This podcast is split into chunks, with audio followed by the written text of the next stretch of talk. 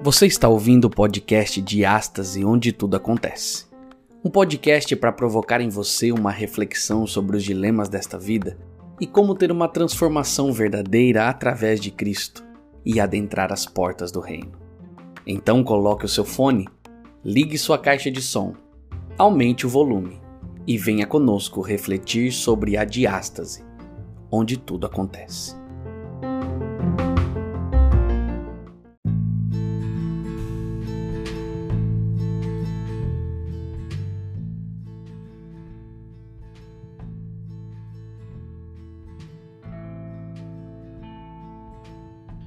Olá, meu amigo. Você está ouvindo o podcast de e onde tudo acontece. Eu sou o pastor Lucas Antônio e estou com vocês mais essa semana para nós estudarmos sobre a lição Olhando as Pessoas pelos Olhos de Jesus. É um privilégio poder gravar esse podcast onde nós vamos discutir ou, na verdade, relembrar coisas que você já estudou durante a semana. Se você tem Instagram, corre lá no nosso Instagram, diastase.podcast e você pode também achar o meu podcast, pr, arroba pr Lucas Antônio, para a gente interagir, para você compartilhar as mensagens e ficar por dentro de todos os podcasts que vão entrando durante a semana. O verso base dessa semana é Mateus capítulo 4, verso 19 que diz assim: E disse-lhes: Vinde após mim, e eu vos farei pescadores de homens. É, nós vamos entender nessa lição que Jesus ele é o exemplo para nós que queremos ganhar pessoas. Né? Ele foi o maior ganhador de almas que já existiu.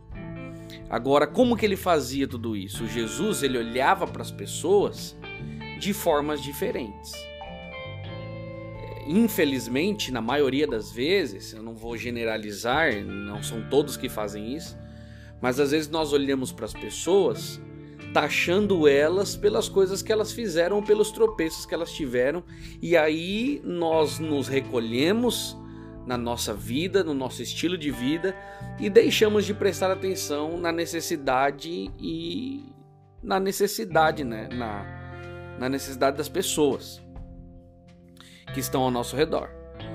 Jesus já fazia o contrário. Jesus ele se misturava com as pessoas. Ele não se parecia com as pessoas. Todas as pessoas que tinham essa essa essa vida difícil que se encontravam com Jesus, elas eram transformadas. Então, é, ele olhava para as pessoas e via nelas as, os defeitos, mas via dentro delas a, a, a qualidade, as qualidades, como elas poderiam ser conquistadas para o reino. Era essa a ideia de Jesus. Ele procurava nas pessoas coisas boas. É só você olhar para a situação. Ele via Pedro não como um pescador rude e grosseiro, mas como um poderoso pregador do evangelho. Ele não via nem Tiago e João, mesmo sendo radicais e impetuosos e que se irritavam com facilidade, não, ele via como homens entusiásticos e proclamadores da sua graça. Ele via também um profundo anseio por amor e aceitação que vinha de dentro do coração de Maria Madalena, da mulher samaritana e da mulher do fluxo de sangue. Então Jesus olhava para as pessoas com lentes diferentes. E aqui já fica uma lição para nós: como nós temos olhado as pessoas. Né? Jesus via potencial dado por Deus e olhava pelos olhos da salvação. Seria muito bom se nós tivéssemos compaixão no nosso olhar cada dia e olhássemos para as pessoas com carinho, com amor, olhando da mesma forma que Jesus olha, olha para nós. Existem milagres na Bíblia que precisaram de duas etapas. E uma delas, lá em Marcos capítulo 8, verso 22, vai contar o milagre do cego em Betsaida. É, esse cego, ele ilustra, essa, essa história desse cego ilustra que Deus usa cristãos para trazer pessoas até Jesus. Porque o próprio cego não vai até Jesus. Né? O verso 8, capítulo 8, verso 22 vai dizer assim: Então chegaram a Betsaida e lhe trouxeram um cego, rogando-lhe que o tocasse. Né? Então aqui você vê duas palavras-chave: uma trazer e a outra rogar. É, ninguém, é, o cego não seria curado se ele não tivessem amigos que realmente é, levaram o cego até ele. Então já, já vemos aí uma necessidade nossa de levarmos pessoas até Jesus. Né? É, o cego não podia, podia até não ter muita fé, mas os amigos dele tinham. E aí é interessante porque às vezes a gente é, taxa as pessoas, mais uma vez, e dizendo assim: não, mas ele não quer, ele, ele é assim mesmo, ele não dá atenção. É, mas nós podemos levá-lo, ir até ele, pedir para Deus, é, porque a gente tem certeza que se essas pessoas que hoje não entendem muito bem quem é Jesus e a necessidade de congregar, elas vão com o tempo, é, conforme o tempo for passando, elas vão perceber que necessitavam de Jesus. Né? Isso mostra para nós na, na história que, como o cego foi trazido, nós também necessitamos levar pessoas. Né?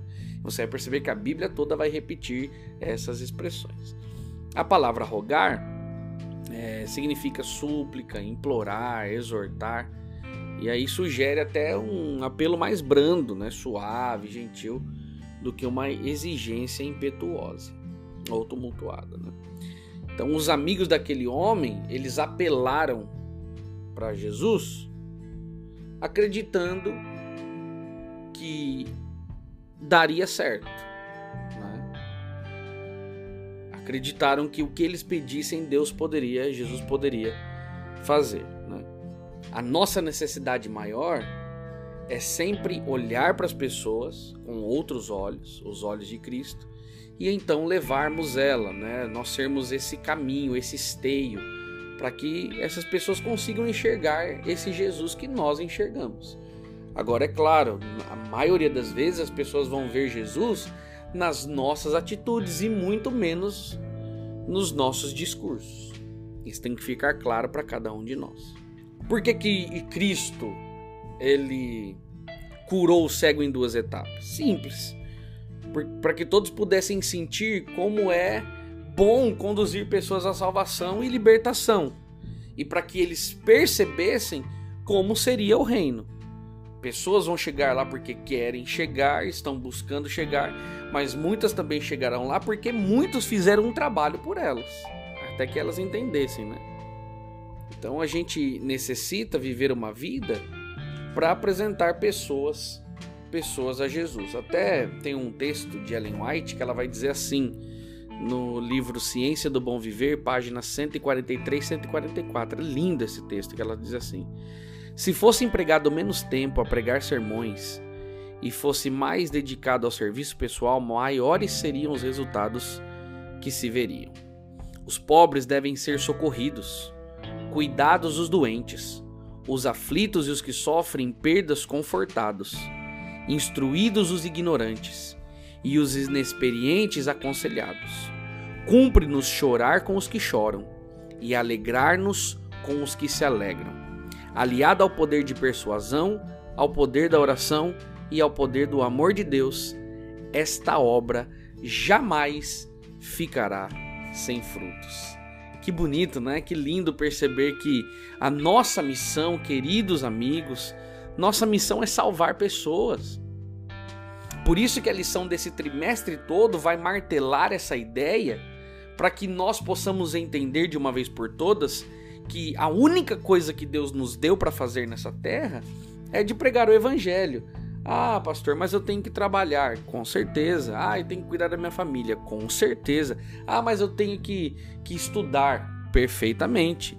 Nenhuma dessas coisas vai tirar de você a responsabilidade de pregar o evangelho. Ele diz assim: ide a todo mundo e pregai o evangelho a toda criatura. Essa missão não saiu de nós. É, agora, Jesus ele ensinou é, como nós olharmos para as pessoas com os olhos do céu. E a visão de Jesus era radical, ele não via o que elas eram, mas ele via o que poderiam se tornar. E Cristo as tratou com dignidade e respeito. E surpreendeu os discípulos várias vezes pela maneira como ele tratava os seres humanos. Até tinha os sacerdotes, os escribas, fariseus chamavam, diziam que Jesus sentava com pecadores. E aí você lembra da história dos samaritanos, né? Tem até um, um livro de arqueologia que diz assim: o rompimento entre samaritanos e judeus data de um período antigo, de acordo com o segundo Reis 17. Os samaritanos eram descendentes dos povos da Mesopotâmia, que foram estabelecidos à força nas terras do norte de Israel pelo rei da Síria. Como consequência do exílio de 722, eles reuniam e a adoração a Yahvé com práticas idólatras. Então, esse povo teve uma, uma, uma ideia conturbada, tiveram um problema, como diz aí o texto, depois do, do exílio, não é? E aí então agora os judeus odiavam eles eternamente, tanto que quando você fosse para algum lugar e tinha é, Samaria ali no meio, eles davam uma volta gigantesca só para não passar dentro de Samaria. Por isso que quando Cristo senta com a mulher samaritana e começa a conversar com ela, é, os discípulos ficam meio atordoados com, com, com, a ideia de que ele estava ali falando com uma mulher que para eles era imunda, que não merecia atenção, que não merecia carinho, não merecia amor, e nenhum deles que estavam ali. E Jesus se aproxima com sede, pede água, ela se assusta, ela fala: Como é que tu pode, sendo judeu, pedir água para mim que sou samaritano? E aí eles começam uma conversa incrível, né? É Jesus ele não se deixa levar pelas ideias religiosas, pelos, pelas placas que são colocadas nas pessoas, pelos os taxamentos que existem por aí. E ele vai e apela diretamente para a mulher e demonstra aceitação, amor, perdão. E aí ela fica vislumbrada com aquilo e fala assim: Nossa, é, você até parece é, profeta. Ele fala assim: Não, eu sou Messias. Eu sou o Cristo. E quando a mulher percebe isso, ela faz o quê? Ela guarda para si? Não, pelo contrário, você vê quando uma pessoa ela nasce, ela percebe, se encontra com Jesus, o que, que ela vai fazer depois? Ela vai sair e vai falar para as outras pessoas também. E é o que a mulher faz. Ela sai para testemunhar. E Jesus falou com verdade aquilo que precisava dizer, mas com carinho e com compaixão. Ellen White vai dizer assim: aqueles que têm o Espírito de Cristo verão todos os homens pelos olhos da compaixão divina. Mas será que nós temos olhado com compaixão ou com desdém? Agora, para que a gente comece a fazer isso, meu amigo, eu vou te dizer, nós precisamos começar onde a gente está. Tem muita gente que fala assim: "Ai, mas eu gostaria de ser missionário". Parabéns. Ah, mas tem que ser na África. Os, claro que os africanos necessitam, com certeza. Ah, eu gostaria de ser missionário, mas tem que ser na na Mongólia. Se não for, não, pelo contrário, necessita-se de missionários em qualquer lugar. Tanto que Jesus vai dizer assim, ó, é, em Atos capítulo 1, verso 8: Recebereis poder ao descer sobre vós o Espírito Santo, e sereis minhas testemunhas. Onde? É só você ver como que Jesus continua o texto.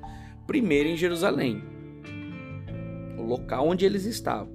Depois na Judéia, Samaria e até os confins da terra. Então, o começo do ministério seria onde? Aonde você está. Não queira ser é, missionário em qualquer outro lugar. É, quero salvar outras pessoas, mas não salva os que estão dentro de casa. Quero ser missionário na África, mas não quer ser missionário onde você está. Então, Jesus não precisa de pessoas assim, pelo contrário. É, é, nós temos que começar onde nós estamos. Testemunhe onde Deus o colocou. Em vez de sonhar com oportunidades, comece por aquelas que estão ao seu redor. Olhem para as oportunidades, para as possibilidades com um olhar divino, para as pessoas que estão mais próximas de você. E você não precisa ser instruído ou eloquente ou muito talentoso. Se tiver isso, beleza, Deus vai te usar do mesmo jeito. Se não tiver, Deus vai abrir caminho para você. Para quem? Para quem tiver disposto. Porque ele é o dono do caminho. Ah, pastor, mas eu não tenho. Não. Se você quer, você está disposto? Ótimo. Se você estiver disposto, Deus vai te usar. Você só precisa se colocar na mão dele. A arte de ganhar pessoas é a arte de desenvolver relacionamentos positivos e amorosos. Pense aí nas pessoas mais próximas de você que ainda não conhecem Jesus. Elas veem em você alguém compassivo, atencioso. Elas veem em você uma paz e um propósito pelo qual elas anseiam. Sua vida é uma propaganda em favor do evangelho. É aí que tá. Nós precisamos pensar em tudo isso e começar a analisar nossa vida, primeiramente. Nós precisamos fazer como Pedro disse lá na sua na segunda carta. Pela fé agora eu entendo quem é Deus, entendo quem eu sou, aprendo a viver as adversidades com perseverança, com domínio próprio, e agora que eu entendi tudo isso, eu sou arremessado até as pessoas para ajudá-las a conhecer Jesus. Ninguém vai para o céu sem que lá exista alguém pela qual a gente trabalhou para que estivesse lá. Ellen White vai dizer assim: o tempo é curto e a obra do Senhor deve ser realizada sem mais demora. E as responsabilidades não repousam somente sobre o ministério. Os membros leigos da igreja devem compartilhar as cargas da conquista de pessoas. Está na meditação olhando para o alto de 1983. Que legal, né? Você perceber que nós temos um convite, um chamado. É, eu separei até de uma outra meditação, a maravilhosa graça de Deus, de 1974, que ela diz assim: Desanimamos muito facilmente com os que não correspondem imediatamente aos nossos esforços. É? Porque aí vai entrar a questão de é, lidar com pessoas difíceis, né? A gente, se a pessoa ali não quer já de cara, a gente faz o quê? A gente já desanima. a maioria das pessoas é assim. Então ela diz: desanimamos muito facilmente. Nunca devemos deixar de trabalhar por alguém enquanto houver um raio de esperança. Os seres humanos custaram o nosso salvador, nosso redentor demasiadamente caro para que sejam levianamente abandonados ao poder do tentador. Sem a mão ajudadora, muitos há que nunca se haveriam de restabelecer, mas mediante esforço paciente e perseverante, podem ser levantados. Essas pessoas requerem ternas palavras, bondosa consideração, auxílio real. Cristo é capaz de levantar os maiores pecadores, colocando-os no estado em que serão reconhecidos como filhos de Deus, herdeiros com Cristo da herança imortal. Pelo milagre da divina graça, muitos podem tornar-se aptos para uma vida de utilidade. Então você percebe que a, a mensagem para nós é que continuemos firmes. É, buscando cada vez mais pessoas. Ah, mas não me dá muita atenção. Ah, já chamei meu vizinho várias vezes. Continue. Enquanto você vê esperança, ah, mas eu não quero ser chato. Não seja chato. O problema é que as pessoas é, pensam em insistir como forçar. Não tem nada a ver uma coisa com a outra. Insistir é continuar ali, orando, respeitando a pessoa, mas não desanimando dela. Agora forçar não é sei lá pegar ela pelo braço e sair puxando ela para a igreja. Não é isso que Deus pede para você fazer. Então Jesus ele lidava com pessoas difíceis, com certeza. Ele demonstrava o quê? Aceitação. Ouvia com sensibilidade as preocupações, fazia perguntas, gradualmente revelava verdades divinas, reconhecia o desejo, né? via potencial. Então, é, essa é, nós temos que ser imitadores de Cristo, então nós temos que fazer como ele fazia. Né? Ele percebia potencial nos candidatos ao reino de Deus em circunstâncias menos improváveis. Né? É... E essa habilidade a gente chama de olhar de crescimento de igreja. É olhar para as pessoas e realmente lutar por elas mesmos mesmo elas sendo difíceis. E para isso a gente tem que aproveitar qualquer oportunidade que aparecer. Agora faça uma reflexão na sua vida. Quantas oportunidades nós já perdemos? Eu tive muitos amigos do colégio enquanto era criança. Sempre fui da igreja. Mas quantas vezes eu deixei de mostrar para eles que eu realmente adorava um Deus verdadeiro? Às vezes eu ficava até com vergonha de saberem que eu era cristão. Olha quantas oportunidades eu perdi.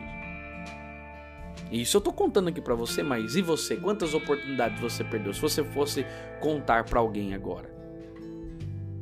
Dá um pause e pense. Quantas oportunidades nós já perdemos por leviandade, por desânimo, por, desânimo, por taxar as pessoas, por não termos tempo, por buscarmos só os nossos interesses. É aí que está, nós precisamos pensar nisso a cada dia. A gente vai ver que Paulo era preocupado com isso e tentava aproveitar as oportunidades. Em 2 Coríntios 2, do 12 ao 13, ele vai dizer assim: Ora, quando eu cheguei em Troade para pregar o Evangelho de Cristo, e uma porta se me abriu no Senhor, não tive, contudo, tranquilidade no meu espírito, porque não encontrei o meu irmão Tito. Por isso, despedindo-me deles, parti para Macedônia. O Paulo, naquele momento, enquanto estava ali para pregar o evangelho, ele percebeu que Tito não estava ali. Então ele fez o quê? Aproveitou a oportunidade e foi tentar achá-lo. Foi tentar saber o que estava acontecendo. E esse é o Deus do Novo Testamento, Deus das portas abertas, aquele que oferece oportunidades providenciais para que a gente compartilhe a nossa fé. É só você lembrar da história de Filipe e Eunuco. Filipe estava no caminho que vai de Jerusalém a Gaza, o anjo apareceu para ele e falou assim: Você vai para esse caminho vai para lá, vai passar uma pessoa e você vai conversar com ela. E ele vai e ele conversa e ali o eunuco abre o coração e diz para ele: "Olha, eu tô lendo, mas eu realmente não entendo". E Felipe explica. O eunuco entende, pedem para que parem a carruagem, ele desce e batiza o eunuco. Ellen White no livro Atos dos Apóstolos, na página 109, ela diz assim: "Um anjo guiou Felipe aquele que procurava a luz e que estava pronto para receber o evangelho. E hoje, anjos guiarão os passos dos obreiros que permitirem ao Espírito Santo santificar sua língua e educar e enobrecer seu coração. O anjo enviado a Filipe poderia ter ele mesmo feito a obra pelo etíope. Mas essa não é a maneira de Deus agir. Seu plano é de que homens e mulheres trabalhem por seus semelhantes. Que oportunidade incrível que Deus nos dá de podermos trabalhar pelas pessoas. Ele, Ellen White ainda vai dizer no, na meditação Minha Consagração hoje, ela vai dizer assim: Jesus mantinha contato pessoal com as pessoas, não permanecia alheio nem apartado daqueles que necessitavam de seu auxílio. Entrava nos lares, confortava os tristes, curava os doentes, ajudava os desamparados e andava fazendo bem. E se nós seguirmos as pisadas de Jesus, devemos fazer o que ele fez. Devemos dar às pessoas o mesmo bondoso auxílio que ele dava. Há multidões que nunca serão alcançadas pelo Evangelho se ele não for levado. Olha que peso que tem sobre nós. O peso de levarmos a, as pessoas até Jesus. Muitos, ela diz no Desejar Todas as Nações, necessitam do serviço de afetuosos corações cristãos.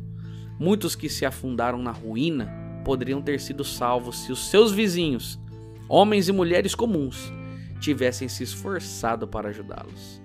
Muitos estão à espera de que alguém se dirija a eles pessoalmente. Na própria família, na vizinhança, na cidade em que moramos, há trabalho para fazermos como missionários de Cristo. Se somos cristãos, essa obra será nosso prazer. Assim que uma pessoa se converte, nasce dentro dela o desejo de tornar conhecido a outros o precioso amigo que encontraram em Jesus. A verdade salvadora e santificadora não pode ficar fechada em seu coração. Então, que lindo, né? Nós percebermos com tanta facilidade qual é a missão que Deus tem para cada um de nós. Então, ele olhava para as pessoas com olhares diferentes. a, é, é, utilizava pessoas para que pudessem levar até ele para que ele operasse o milagre. Ele olhava para elas com aceitação, não se importando pelos taxamentos, pelas placas, pelo que as pessoas diziam, pelos problemas que ela tinha, pelos pecados que elas cometiam, não. Jesus olhava de maneira diferente. E ele começou aonde? Ele começou onde ele estava. E ele pede, filho, comece da onde você está. Não fique tentando fazer coisas fora, sendo que você está perdendo os que estão perto de ti.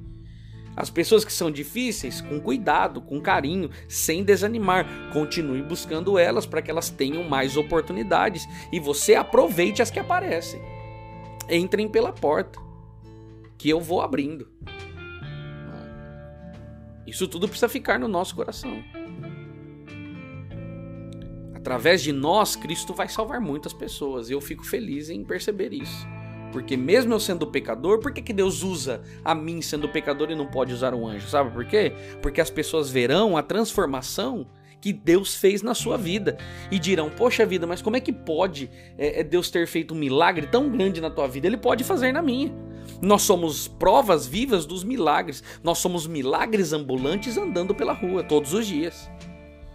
Nós temos temperamento forte, dificuldade, às vezes, de se relacionar. Nós somos egoístas, orgulhosos.